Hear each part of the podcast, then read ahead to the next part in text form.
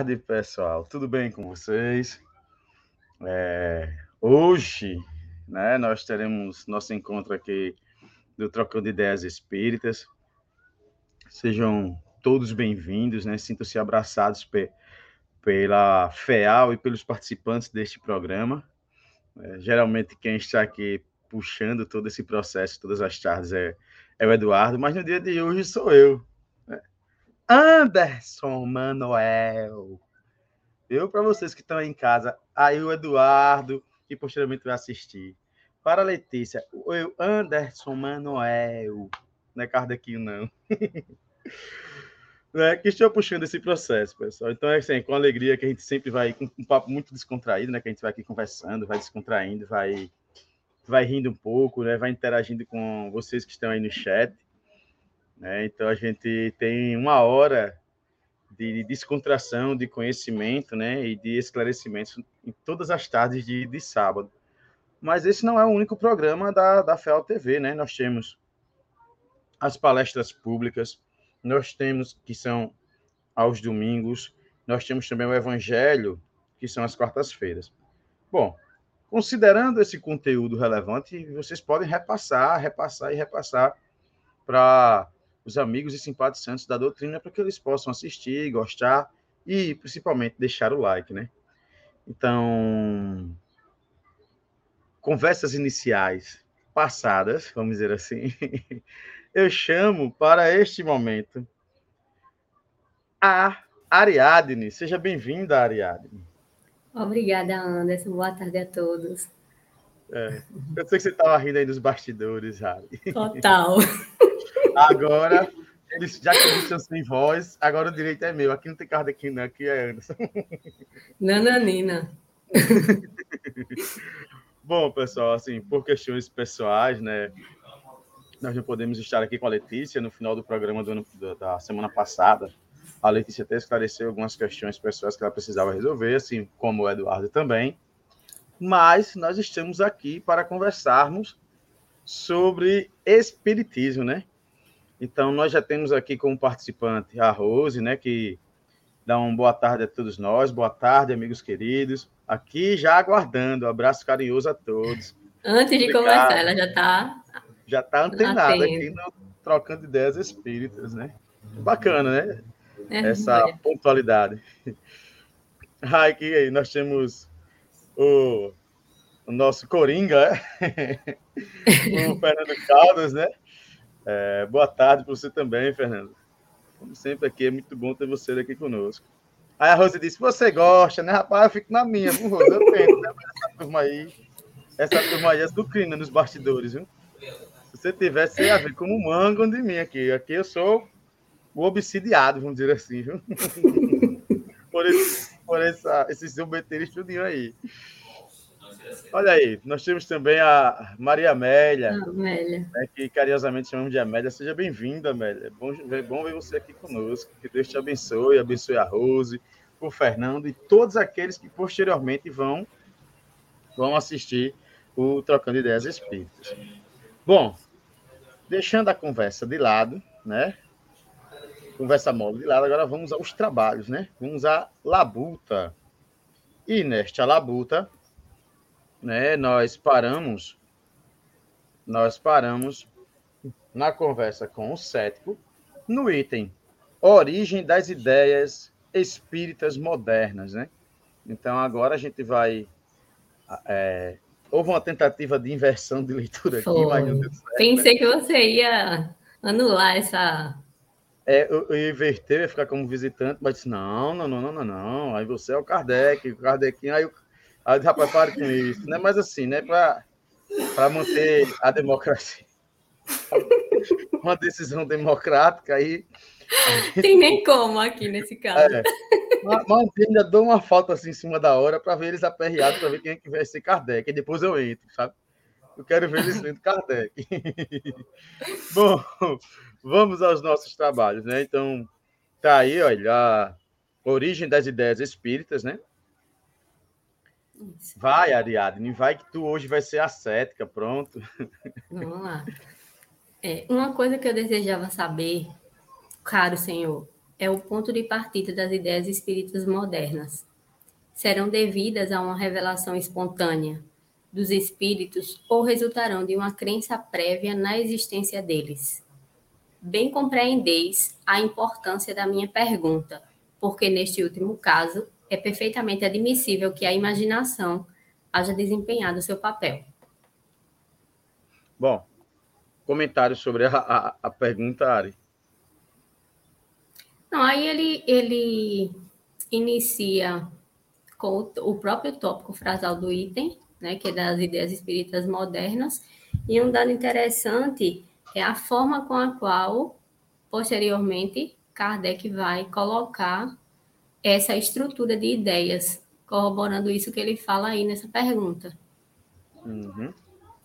Bom. São dois aspectos, vou... na verdade, né? Essa da revelação são dois questionamentos que serão traçados, né? Esse revelação espontânea dos espíritos ou resultado de uma crença prévia na existência deles. É, são as duas ideias que serão descortinadas. Isso. E é, essa pergunta ela é interessante quando ela diz assim, né? Ele, ele, e aí, você, você descobriu ou você foi uma revelação de fato pela observação dos fatos, ou você já tinha uma crença prévia? Foi é. isso que ele, ele, ele perguntou, né? Aí também vai ver uma segunda questão. Bem compreender a importância da minha pergunta, porque neste último caso é perfeitamente admissível que a imaginação haja desempenhado seu papel. É. né? Então, assim, ele diz, olha, para mim foi a, a, é a, imaginação de vocês. Isso é interessante, antes, antes que a gente vá para a pergunta, que teve uma vez, que eu não vou citar nomes, né? Mas uma vez eu um, mandaram para mim um padre bastante respeitado aqui no estado de Alagoas, bastante conhecido, né? Aí esse padre estava falando sobre espiritismo.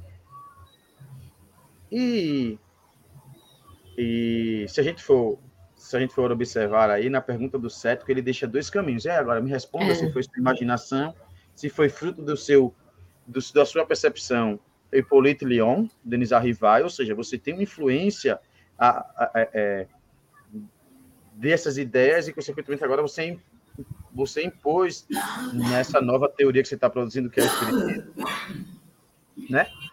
Ou você descobriu observando os fatos positivos. Então, é, é, são dois caminhos. O Kardec vai responder já já, mas só trazendo um caso de um, do padre aqui. O padre foi muito infeliz né? Aliás, ele não é nem padre, hierarquicamente ele tem uma hierarquia muito elevada, né? tinha, né? Que, que ele desencarnou. Ele tinha uma hierarquia muito elevada aqui no estado de Alagoas. Eu não entendo muito bem as etapas e tal, mas era, era esse negócio de bispo eclesiástico, um negócio bem, bem uhum. complexo. Aí. Bom, então ele foi disse bem assim: não, mas a questão para entender o espiritismo, o que era o espiritismo? É a junção de ideias do hinduísmo, que o Kardec, com a sua influência católica, porque se for olhar a vida do Kardec, ele era católico. Então, por a sua influência católica e pelas suas leituras sobre o hinduísmo, ele pega o catolicismo e junta com o hinduísmo e rapaz, esse cara viajou, viu? Esse homem viajou e foi longe para explicar o espiritismo. Aí é quando você vê que as, muitas vezes a gente não pode se apegar às titulações, porque aqueles que o escutaram de alguma forma influenciado por ele, abraçou aquilo como sendo uma verdade. Uhum. Só que quando a gente vai observar, a gente já, aliás, a gente já vem observando, a gente já, quem já leu o livro dos Espíritos já, já sabe disso. Mas quem já vem observando nos nossos estudos, é, é perceptível essa questão do, do, da observação positiva e deduzir dali as coisas, o que é que tá, o que é isso daí? Vamos deduzir dele, do fato em si. E isso é uma postura de Kardec muito legítima, para que cada vez mais ele, a, a, personalidade dele, a subjetividade dele seja anulada no processo de construção da codificação. Porque essa pergunta ela, ela é interessante, porque não é da cabeça dele, né? Porque se for da cabeça dele, como é que fica? Então o cara quis reduzir o espiritismo ao Kardec e a biografia do Kardec, né?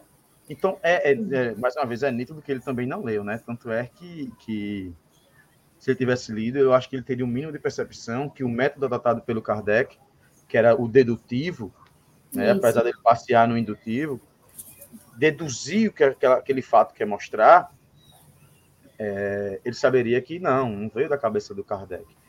Claro é. que algumas posturas ele teve que tomar, não tem para onde. Mas as posturas tomadas por, pelo Kardec é perceptível que é para anular a sua subjetividade. É, e esse cunho dedutivo é uma das, das características registradas em Kardec, e nessa obra, né, é, esse contorno ele é bem é, incisivo, porque nessa ideia de perguntas e respostas, ela vai nos dando né, esse embasamento, sejamos nós é, iniciantes no estudo dela, ou mesmo mais adiantados. Mas é muito pontual, não só as obras básicas, mas também nas subsidiárias, né? Ideias de André Luiz, no, hum. do Manuel Flamengo de Miranda também, que a gente pode aportar aqui. Então, assim, é uma obra, de fato, que introduz e alicerça a todos nós em qualquer momento. Essa obra que é o Espiritismo. Isso. E eu acho até que é, deve ser um fundamento da vida do espírita, que é estudar. É. Porque você, entende, você achar que, que a gente repesca ideias, Isso. né? A gente rememora circunstâncias, a gente Isso. até mesmo acrescenta, né? Porque nem em todas as perspectivas a gente se debruça. E assim, sabe, Ari, como você, como você disse, a gente pesca, a gente vai lá ler, eita, eu não tinha percebido isso, eita, eu não tinha percebido aquilo. É. Eita, faltou a contextualização que eu não, não, não consegui entender. Tá e é uma dinâmica que a própria obra vai dando à medida Isso. que a gente vai fazendo, né? Os questionamentos, que os diálogos vão sendo travados, a gente vai despertando. Isso. A parte que me cabe, Anderson, deve, Anderson Manuel. Como dissestes, assim disse Kardec, né? Como dissestes, essa questão é importante no ponto de vista em que vos colocais. Magnífico ele, né? Como dissestes, essa questão é importante, mas no seu ponto de vista, no ponto de vista em que vos colocais. Embora seja difícil admitir-se, supondo essas ideias nascidas de uma crença antecipada, que a imaginação pudesse produzir todos os resultados materiais observados, de fato, se o Espiritismo se baseasse no pensamento preconcebido da existência dos espíritos, poder-se-ia, com alguma aparência de razão duvidar da sua realidade. Porque se o princípio fosse uma quimera, suas consequências também o seriam. Mas as coisas não se passam assim. Aí ele vai lá e diz, né? Notai, em primeiro lugar, que essa marcha seria totalmente ilógica. Os espíritos são a causa e não o efeito. Quando se vê um efeito, pode-se procurar sua causa, mas não é natural imaginar-se uma causa antes de lhe ter visto os efeitos. Não era, pois, possível conceber o pensamento da existência dos espíritos se não se tivessem mostrado efeitos que achassem explicação provável na existência de seres invisíveis. Pois bem, não foi deste modo que surgiu a ideia. Isto é, não se imaginou uma hipótese com o fim de explicar certos fenômenos. Não. A primeira suposição feita foi a de uma causa material, ou seja, magnético, né?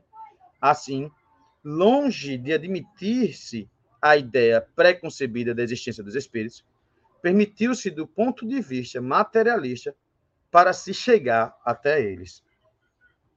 Bom, é, é muito interessante assim, quando ele diz, olha, os espíritos são a causa, não são o efeito. Ô, Anderson, e essa própria ideia de origem, né? Porque a gente atribuía a essas ideias de origem as questões demoníacas, materialistas, ao próprio ceticismo, né? Essas ideias uhum. dúbias, incongruentes e incompatíveis. Então, nesse tópico, Kardec ele vai pontuar de maneira clara como, é, na sua estrutura lógica, essas origens modernas elas vão sendo consubstanciadas. Aí é um contraponto com todas essas ideias preconcebidas nessa origem. Né? Uhum. Isso mesmo. É, na ideia de, na, na época dizia era uma possessão demoníaca e botava toda uma carga de negatividade envolvendo isso, né? E a ciência mais tarde vai, a, psicologia, a psicanálise vai, vai mais tarde estudando, não, isso é histeria, isso é, enfim, vai dando um monte de termos técnicos, né? Para procurar entender, tirar esse aspecto religioso né? Até por culpa de, das religiosidades anteriores que botam uma carga muito grande em cima desse do fenômeno mediúnico, né? E aí o Kardec ele diz, meu filho, olha só, os espíritos são a causa, eles não são a consequência, né? Eles não são a consequência é, é, do fenômeno, tá entendendo? Ou seja, a gente não pegou uma hipótese é espírito e agora vamos vamos procurar comprovar. Não, nós analisamos e chegamos à conclusão que é dos espíritos e a, e a comprovação de que é espírito, a prova de que é espírito são os fenômenos. Né? É o próprio resultado do exame. Isso. São esses fenômenos que são analisados, né? Não tem nem como fugir. E, e, e eu acho magnífico também. Quando ele diz, né? Não foi, a gente não foi com hipótese pré-concebida, muito pelo contrário. Exato. E a hipótese pré-concebida que foi era que era um fenômeno magnético, né? Ele jogou no magnetismo, que era um, um processo de estudo que estava em alta no momento. Isso é um processo magnético, mas peraí, opa, uhum. mas peraí, tem alguma coisa errada não é puramente magnético, ele está respondendo como se tivesse inteligência. E a materialidade, esse material, a, essa mesa não tem inteligência, né? É o grande, é a grande mudança de paradigma, né? Quando se observa que essa, que essa situação ela não pode ser enquadrada, e aí tem o contraponto, né? Isso. E é interessante a resposta do Kardec, porque ele, ele logo na primeira parte ele vai lá e diz: olha, filho de Deus, repare, Dentro do seu ponto de vista, pode até ter lógica. Mas não foi assim que foi construído. É, nós deduzimos que era uma questão material, magnética. Posteriormente, a gente viu que tinha inteligência por trás. Né? Ou seja, tem uma coisa para além desse magnetismo, né? Que, como eu disse, estava em alta na época, né? É, o, Anderson, e nesse ponto, é porque assim, quando a gente analisa, analisar esse, esse item, é perceber nisso uma pano, um panorama de um contexto que Kardec estrutura e que ele usa como base o próprio livro, do, o próprio livro dos médiuns. Porque se a gente for lá destacar no livro dos médiuns, a segunda parte, quando ele fala das manifestações espíritas, capítulo 4, quando ele vai falar da teoria dessas manifestações, e o 5, manifestações físicas espontâneas, ele vai esclarecer de forma minudente a, a origem dessas ideias espíritas modernas, porque ele vai dando a conceituação que caracteriza esse axioma aqui. Os espíritos são a causa e não o efeito. E aí vai fazendo as distinções, ele destrincha item por item dessas ideias e aí a gente percebe, né? Toda a, a caracterização lógica por trás. Isso. Magnífico, assim, a, a resposta do Kardec. Olha só, é. vamos botar aqui algumas pessoas, alguns comentários que foram feitos.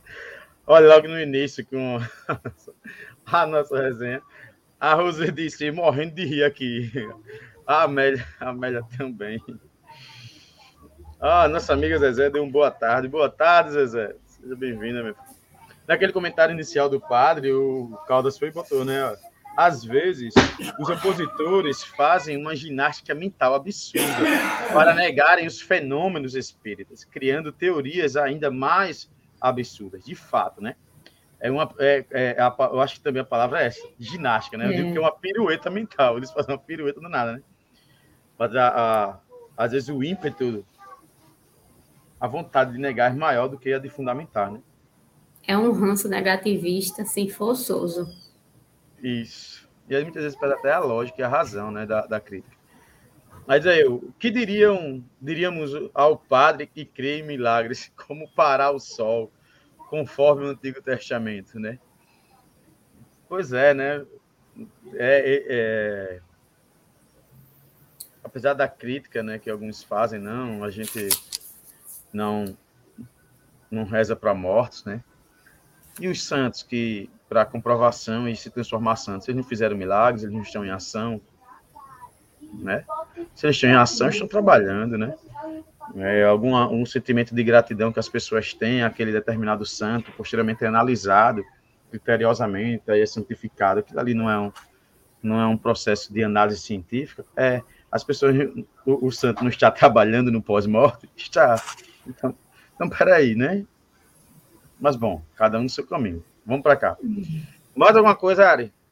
Não, é, é, o que a gente traduz, por exemplo, na, na questão das mesas. né, das mesas girantes, porque aqueles batidos, aquelas ideias, elas começaram a instigar à medida que esse, é, essa, essa perspectiva de que causas inteligentes ali certamente não estava vindo de subconsciente, de inconsciente, de nada. Existia sim uma logicidade, né? uma inteligência por trás daqueles resultados. E razão pela qual é, Kardec começa né, a, a, se pautar nessas causas e a estudar de forma minudente esses aspectos. Então, é fantástico esse trecho. É, eu também acho, né? E quem, infelizmente, às vezes as pessoas não, não procuram entender isso, quem vai lá observar o processo de construção da codificação, o, a gente vê a, a, a, o estágio de consciências das irmãs Bordeaux, é. que foi anulado o máximo possível para que ela não viesse a tocar na codificação, né, a consciência dela, já, já que nós sabemos que há uma parcela do médio nas comunicações. Isso então, ali Mas na frente, na possível. resposta, a gente vai se deparar com, esse, com essa questão da influência do médium. Isso, e, você vê as irmãs Bordeaux, aí você vê a complexidade da época do Kardec tentando encontrar mecanais de comunicação. A princípio, foi as batidas, depois bota uma cesta que todo mundo bota a mão. Depois, quando viram que estava que, que, que, faltando, vamos dizer assim, não era credibilidade, meu Deus, mas a palavra correta, ou seja, tá, estava faltando uma precisão. Aquelas coisas Melhor. não estavam ocorrendo à revelia, né? a torta e a direita de maneira sem, sem uma proposição né? por trás. Isso. E outra coisa, Kardec foi testando, foi testando, até que chegamos a, usar até esse termo, a facilidade com as irmãs Bordeaux, né? Quando uhum. elas começam a, a, a ajudar nesse processo de construção da codificação, e mais tarde os vários casos, os vários casos da que, que serão usados na revista Espírita. Claro que esse cético aí é perceptível que ele esse diálogo ele foi construído pós livro dos Espíritos, né? Não, não, apesar do livro dos Espíritos ele ser um aglomerado desses de, desse do Pentateuco e posteriormente fragmentado para um melhor melhor aprofundamento, né? aí ele estava no pós-livro dos Espíritos, né?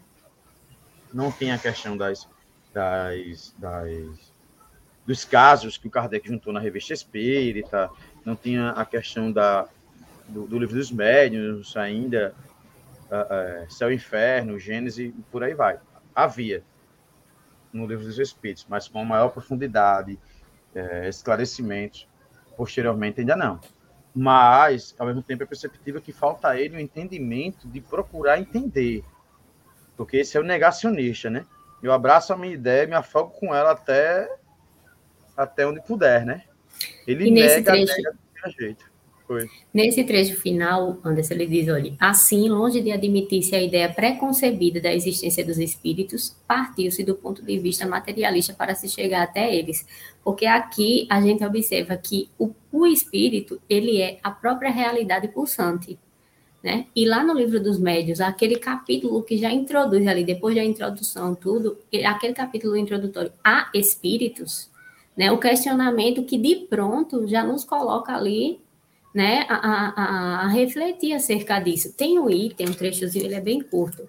Vamos traçar ele aqui para a gente ter uma ideia característica acerca dessa existência. Ele diz assim, é no item 5 desse capítulo, né, a espíritos. Aí, como diz Kardec, ó, resta agora a questão de saber se o espírito pode se comunicar com o homem, quer dizer, se pode trocar pensamentos com ele. Porque é o grande questionamento que a gente faz, né? Como se dá essa comunicação? O, qual a influência do médium nessa, nessa conjuntura, qual é o papel dele, quais são esses escolhos, o que é que interfere, o que é que não interfere, como analisar as comunicações.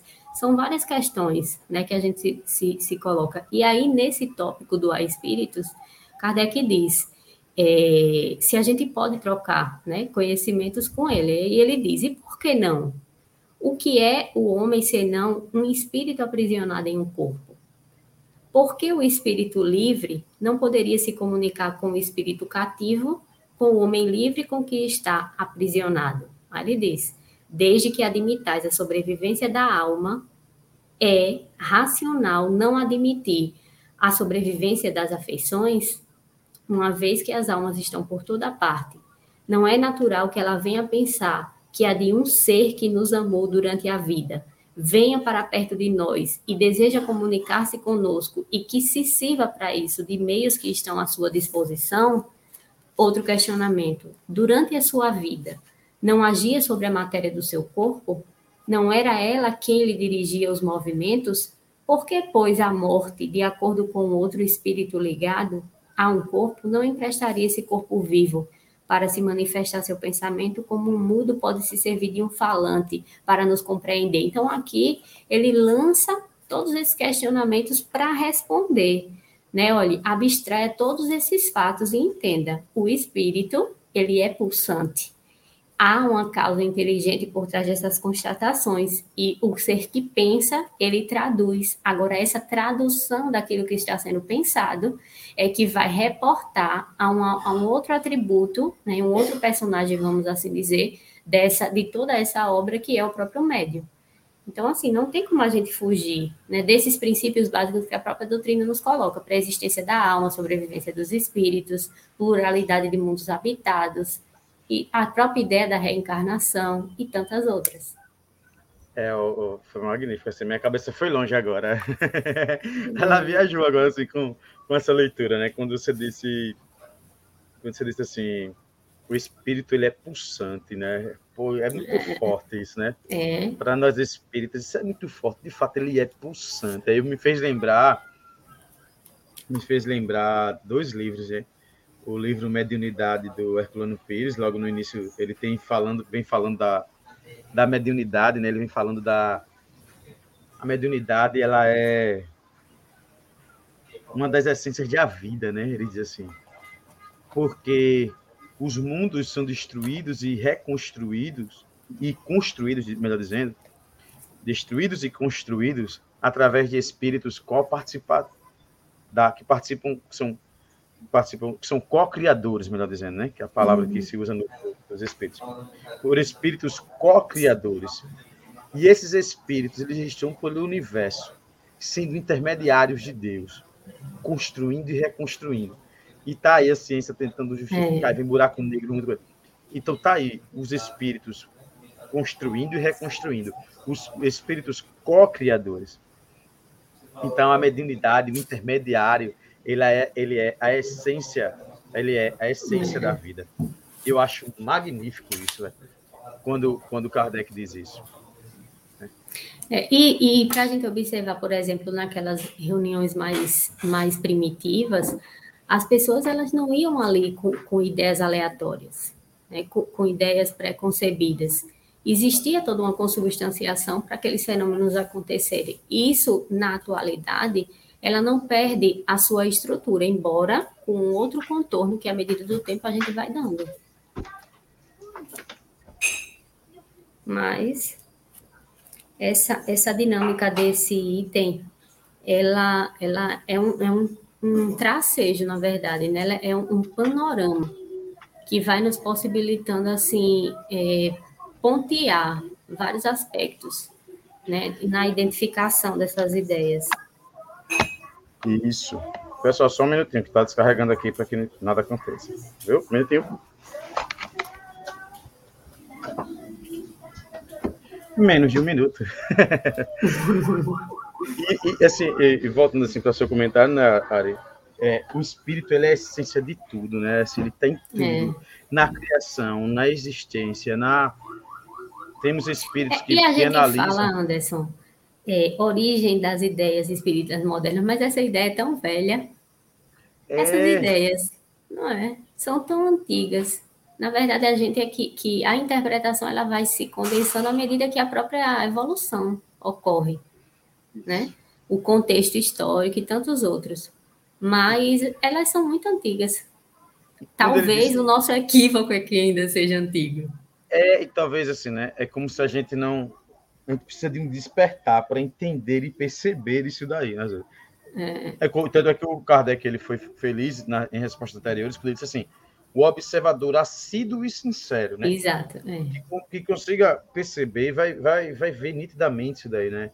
E o espírito é pulsante, porque é para além da construção, é. para além da construção, ele tem os co-criadores, tem aqueles que quem estuda a doutrina espírita sabe que nós passamos pelos vários reinos, por um processo evolutivo. Chegamos no, no reino, vamos dizer assim, nominal, né? Com a consciência agora, começamos a agir. Alguns vão pegando caminhos diferentes, se multiplicando, se multiplicando, então tem diferentes mundos para acolher todos eles.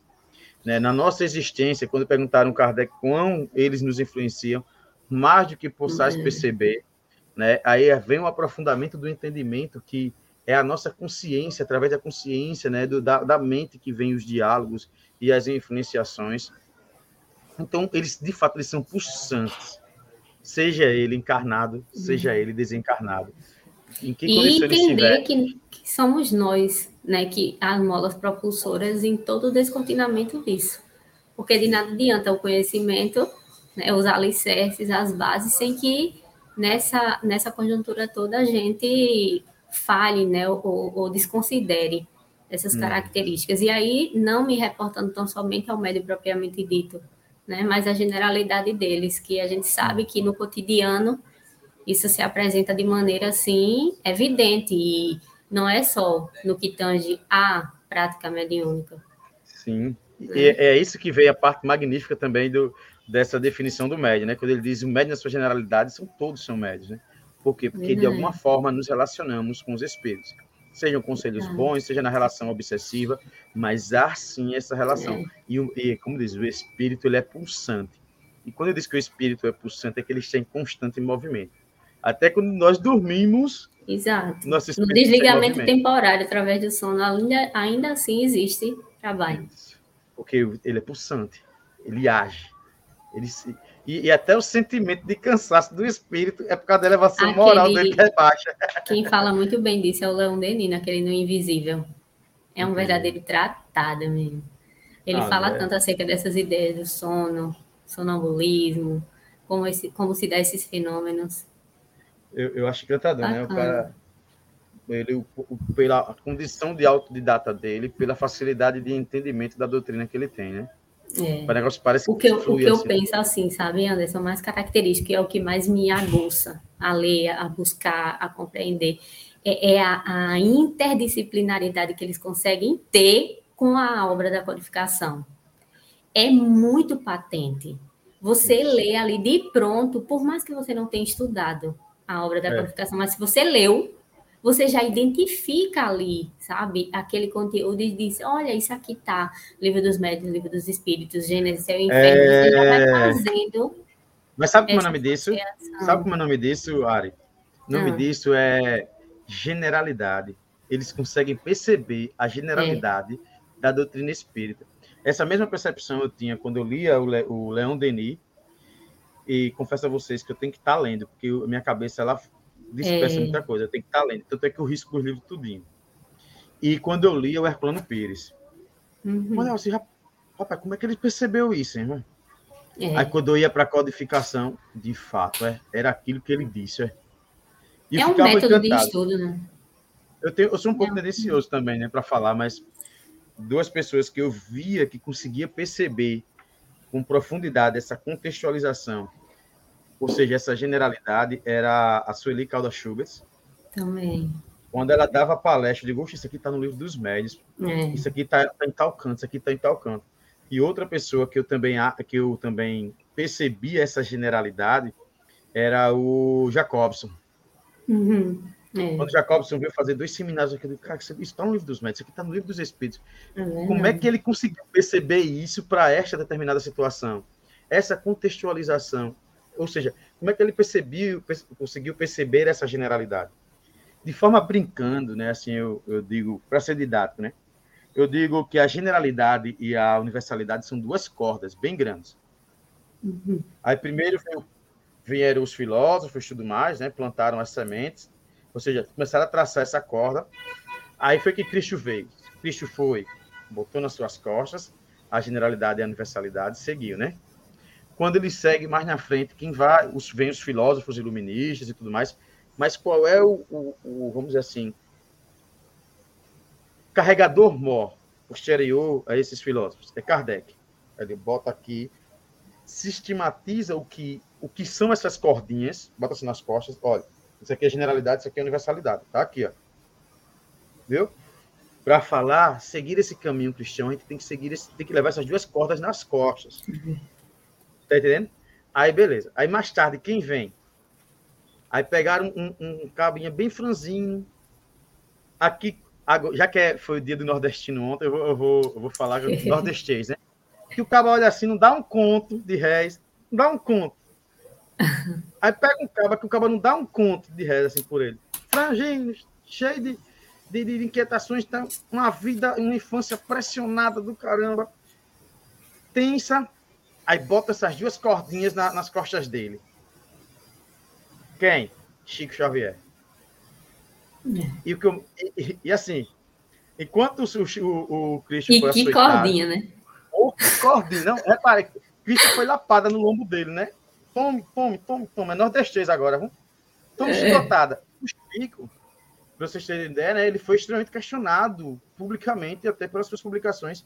De, e olha que eu não estou falando externamente, não, porque externamente tem muito senso comum e mais a vontade de destruir do que entender. Mas estou falando, hum. falando dentro da própria doutrina. Né? Passou pelo crivo de, de, de, de editores de AFEB. O Herculano Pires, quando lia, várias vezes ele questionava isso, isso, isso, isso, isso, isso, isso, isso. Né? Então foi um teste para a sua subjetividade, para a sua moral e também para a doutrina espírita.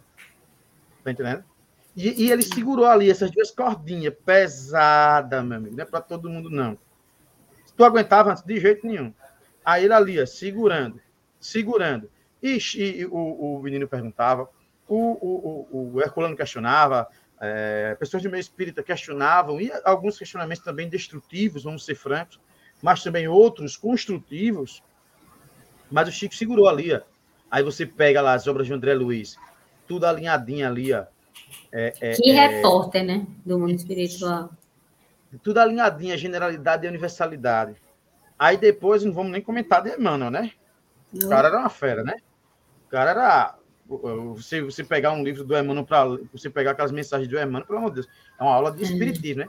Como você diz, oxe, isso aqui está no livro dos Espíritos, isso aqui está no, no, Evangelho, isso aqui está nisso, rapaz, nunca tinha percebido Aquele isso. tão fininho, o pensamento e vida de Emmanuel. Nossa, ah, ah, cada capítulo daquele é uma, uma live dessa de estudo. Não, é isso, e, e, e interessante que você vê, eita, isso aqui é lei de progresso, eita, isso aqui é, é, é, é é lei da destruição. Eita, isso daqui é lei de justiça, amor e caridade. Você vê a, a, é, a concordância. Ali. Isso. Mas ele está alinhado. Ele está alinhado à, à, generalidade. Ele está alinhado à universalidade. E a própria e principiolo, principiologia básica desses ensinamentos. Hoje eu me pergunto, para quem está levando essa corda, né? Pois Quem está é. levando essas duas cordinhas? Está entendendo? Porque elas não são fáceis se nós somos co-participantes desse processo, vamos assim dizer, qual a parcela dessa corda a gente está levando, levando também? Né? Claro Sim, que não com esse crédito, né? com o merecimento isso, dos grandes. Isso, Mas... agora você falou. Merecimento dos grandes a gente não tem, não. É, eu exato. Tô, eu ainda estou entendendo como são essa corda aí, como é que é essa corda, eu estou procurando entender ela. E esse é o processo. Eu acho interessante. Quem disser que entendeu, tá complicado. Você tem que. Porque é um negócio que todo dia você vai aprendendo uma coisa. É, é, mas é, todo dia você desata um nó. Você desata um nó. Você desata um nó. E você vai entendendo como ela é construída. E é isso que eu acho magnífico, né? Da, da doutrina. Então, você querer, de alguma forma, criar essas piruetas teóricas. É, mas para desacreditar, mas para desestabilizar aqueles que defendem a doutrina do que necessariamente a doutrina é vazio. E Kardec foi bem, foi bem enfático. Olha, dentro do seu ponto de vista tem sentido, meu filho. Mas falta você mergulhar no lado de cá. Ele diz logo, né? Do ponto de vista em que vos achais, Sim. é infrutífero. Vocês colocar essa, esses questionamentos. Já ali já, já enfatiza a, a, o propósito de tudo que ele vai elucidar depois. Isso. Olha só. Há um período atrás, aí o Caldas foi colocou: é, Kardec está prene de razão ao trazer o axioma causa e efeito. A lei da gravidade foi descoberta por seus efeitos e não pela crença a priori do Isaac Newton. Ou seja, existe lei da gravidade. Vamos provar agora? Não. Ele deduziu aquilo dali, né? Também a própria ideia de Galileu, né? Galileu Galilei e tantos outros. Olá, Denise. Seja bem-vinda, minha filha. Que Deus te abençoe. Vamos em frente? Vamos lá. Aí, vamos lá. Diz assim. Ah, aí ele diz: Como este meio era insuficiente para explicar tudo, somente a observação conduziu à causa espiritual. Refiro-me às ideias espíritas modernas, pois sabemos que essa crença é tão velha quanto o mundo. Vejamos agora como as coisas se deram, ele diz, né? Sob a influência de certas pessoas e sem causa ostensiva conhecida, produziram-se diversos fenômenos espontâneos. Olha, sob a influência de certas pessoas e sem causa ostensiva conhecida, produziram-se diversos fenômenos espontâneos, tais como ruídos estranhos, pancadas, movimentos de objetos, etc. Nada até aí autorizava a se buscar sua causa fora da ação de um fluido magnético. Como ele disse, procuramos uma justificativa material. Ou outra qualquer, de propriedade ainda desconhecida. Ou seja, a gente foi lá, observou o fenômeno e, a princípio, deduzimos que era um fenômeno que era um, um, um fenômeno causado por fluido magnético. Bom, mas continua Kardec. Não se tardou, porém, a reconhecer nesses ruídos e movimentos um caráter intencional e inteligente, que a gente já vinha conversando, do que se concluiu, como eu já disse, que se todo efeito tem uma causa, todo efeito inteligente deve ter uma causa inteligente. Esta inteligência não pode estar no objeto, ou seja, não pode estar na mesa, na cadeira, na cestinha que eles movimentavam, porque a matéria não é inteligente. Seria o reflexo da inteligência da, da pessoa ou das pessoas presentes? Assim se pensou no início, como também já o disse. Só a experiência podia pronunciar-se, ou seja, a gente tem que ver o fato para entender. E ela demonstrou, por provas irrecusáveis e em diversas circunstâncias, a completa independência da inteligência que se manifesta. Ela não pertencia, pois, nem ao objeto, nem à pessoa. Aí, para adiantar aqui essa parte, ele diz: Quem era então? Ela própria respondeu, declarando pertencer aos seres incorpóreos chamados espíritos. Logo, a ideia dos espíritos são pré, não pré-existia e nem mesmo lhe foi consultiva. Em uma palavra, não nasceu do cérebro de ninguém, mas nos foi dada pelos próprios espíritos que também nos ensinaram tudo o que a respeito deles ficamos sabendo. Uma vez revelada a existência dos espíritos e estabelecidos os meios de nos comunicarmos com eles, pode-se manter com eles conversações seguidas e obter informações sobre a natureza desses seres, as condições de sua existência e seu papel no mundo invisível. Se do mesmo modo pudéssemos interrogar os seres de um mundo dos infinitamente pequenos, quantas coisas curiosas não ficaríamos sabendo sobre eles. Interessante, né? Então ele vai e diz: olha, foi uma dedução. E aí a, agora o Kardec ele, ele aprofunda a reflexão, né? Tá bom, meu filho. Agora vamos entender como foi o como foi o processo. Vamos entender como foi o processo. Olha, a princípio deduzimos como um efeito magnético, como fluido magnético. Posteriormente, não. Tem que ter inteligência. E outra, o fruto dessa inteligência tem alguma coisa inteligente por trás. Agora, pode ser um, uma ação do, do, do, do encarnado? Pode. Pode. Mas daí deduzimos do próprio fenômeno que eram espíritos, seres incorpóreos. E tudo o resto que está ali na, na, na doutrina dos espíritos é fruto é fruto do que eles nos disseram. É isso. É magnífico, né? Esse item que ele fala assim, a ideia dos espíritos não preexistia, nem mesmo lhe foi consecutiva, e uma palavra não nasceu do cérebro de ninguém, mas foi dada pelos espíritos mesmo, e tudo o que soubemos depois a seu respeito foi, foi-nos por ele ensinado, era o que a gente estava falando, né? Que, que, por exemplo, aquelas pessoas elas não iam para aquelas reuniões de forma preconcebida para deflagrar embustes. Existia um propósito na qual elas ali iam se colocar. E um trecho, um traço característico nessa observação que Kardec faz, Anderson, é, são os escolhos práticos que a própria, o próprio desenvolvimento da mediunidade ele traz, né? Que são as ideias da obsessão, né? Que está muito clara nesse, nesse tópico, e da própria identidade dos espíritos né? Que, que são dois aspectos outros que a gente também precisa se debruçar, né? No próprio livro dos médios, quando ele vai falar, né? Seja a, a obsessão simples, a fascinação, a subjugação e toda, todo esse contorno que esses escolhos nessa prática dá. E a outra característica é, forçosa nisso é a própria identidade, né? Quão difícil é a gente entender como se dá esse processo de, de comunicabilidade, né? interpretar e analisar né, esses fenômenos e essa, essa conjuntura toda é o que vai dar também, traduzir o, te, o próprio teor da reunião séria, né? De como ela está sendo ali estruturada para a gente. E é interessante né, que algumas pessoas dizem. E, é até de e olha que a gente ainda nem está no. Que? que essa obra, que é o Espiritismo, tem uma parte que fala de mediunidade, né? E olha que a gente ainda nem está nela, mas esse, esses itens, eles têm tanto agregado com as ideias do livro dos médios. Esses itens do, do e diálogo a, conceito. E às vezes até no cotidiano mesmo, assim, você vê o pessoal diz assim, oxe, se existe espírito, é, porque ele não diz isso, não diz aquilo, aí pede até a loteria, né? é. né? Aí uma vez eu disse, é porque... Não sabe é que está falando? Deixa. Ela disse, ah, você quer um espírito ou quer um, um, um maloqueiro? É, às vezes é uma companhia e tanto, hein? Vocês querem um maloqueiro que dê, enriqueça vocês, né? Bonitinho. Aí eles começam a rir, né? Porque o pessoal sabe que eu sou bem brincalhão, né?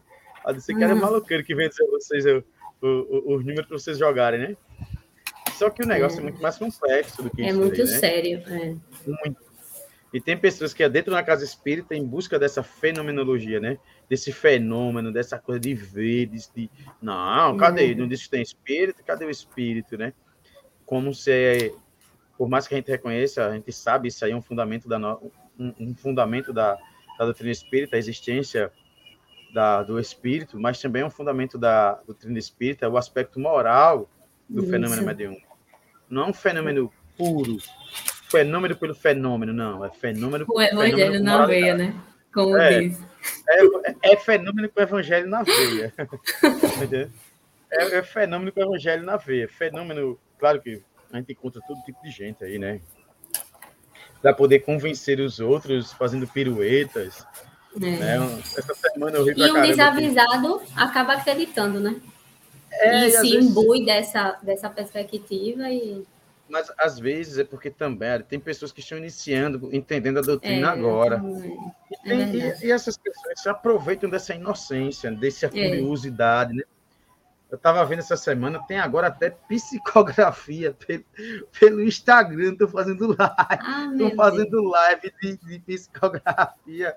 Eu disse, meu Deus, eu tenho que fazer não, meu Deus. Aí disse, vai, Onde aí abre parar? Será abre isso uma causa da, da pandemia? Mediunidade na pandemia. deixou, deixou, deixou o jeito tabelulado aí. Aí eu abro a live e começo a fazer psicografia. Para com isso.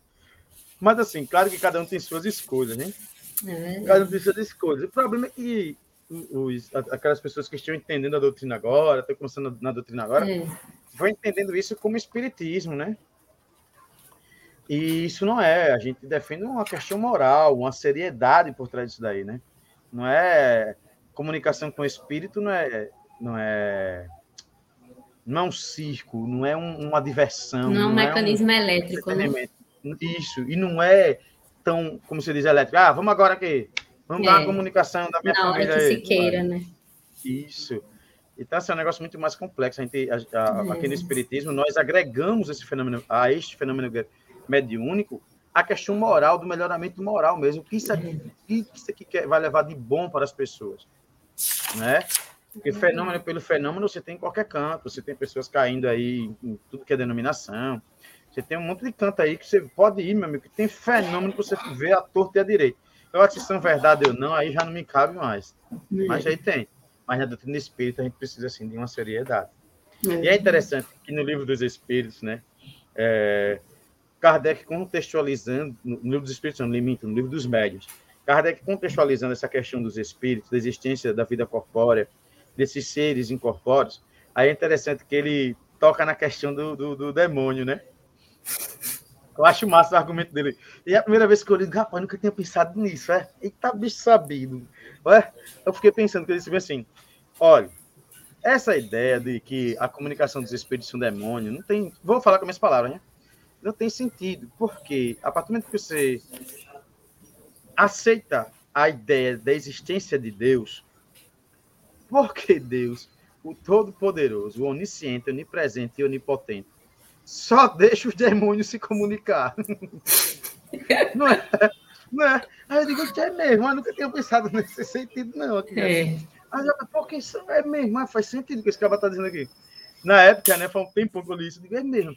De fato, né? Pô, se é demônio, meu filho me explica uma coisa, porque o seu Deus só deixa demônio. Manda uns cabas de banho aí para comunicar, já que você acredita nisso, né? Então, assim, porque só os demônios se comunicam que ordem divina, que onipotência é esta de Deus? Né? Então, aí é, que, aí é que vem a profundidade do Kardec.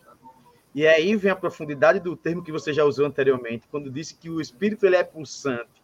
Ele é pulsante porque é ina... assim, né? Eu posso estar sendo arbitrário, eu peço perdão se de alguma forma eu estiver sendo. É, é Mas porque... é, é impossível conceber a existência de Deus dentro da subjetividade de entendimento que eu tenho, sem a existência dos espíritos. Olha, posso estar sendo arbitrário e eu peço desculpas. Eu posso estar sendo autoritário e se eu estiver sendo desrespeitoso também. Mas é impossível conceber Deus sem a existência dos espíritos. Se você acredita na percepção de Deus de que existe bem e mal, em que existe demônio, Satanás e companhia, essa turma da maldade porque só eles se comunicam. Porque só eles. Ou outros dirão, né? E por que só por meio de mim, né? Sou, também sou tão ruimzinho assim para só ouvir, né? São várias, é porque é isso. Eu não fui julgado. Aquela lógica, né? Eu não fui julgado ainda, porque o demônio não quer conversa comigo, né? É. Se eu fosse julgado, é uma penalidade? Não é uma penalidade. E por que esses demônios estão soltos? Quem prende esses cabas, né? Então, assim, a gente fica nessa que é uma, até uma ideia originária. Partiu-se desses pressupostos, né? E só uhum. depois uhum. que essas ideias foram sendo transformadas. Mas é, é por isso que a gente tem que ter muito cuidado né, com o que a gente é, é, interpreta, porque esse nível de subjetivismo ele acaba causando deturpações. E aí, tantos equívocos, tantas obsessões, tantos processos que ocorrem nessa confluência de ideias e, ao mesmo tempo, quão distante muitas vezes a gente se encontra de um padrão linear de caminhada. Porque é claro que isso interfere na nossa forma de, de, de vida, na nossa conduta, no nosso pensamento, na nosso, no nosso dia a dia, na nossa vida fora, na nossa vida em, todos, em todas as polaridades. Então, é muito importante a gente se ater a esses aspectos para a gente não se perder né? Não se desgastar aí por bobagens e por critérios infrutíferos. É, e, é, é, e no na casa espírita a gente vai ser muito questionado por isso, né? Vai aparecer pessoas com esse questionamento, que a gente esclarecer, né?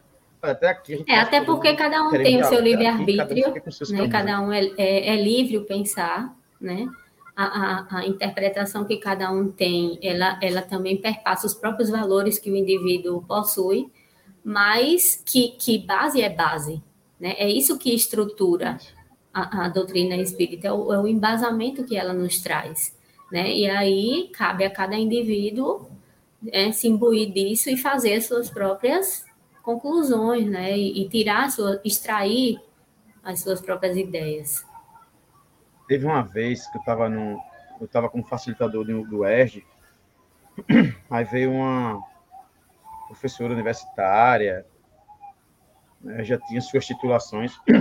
Aí, quando chegamos em alguns trechos do estudo, ela disse, chegou para mim e disse, antes é muito difícil estar aqui,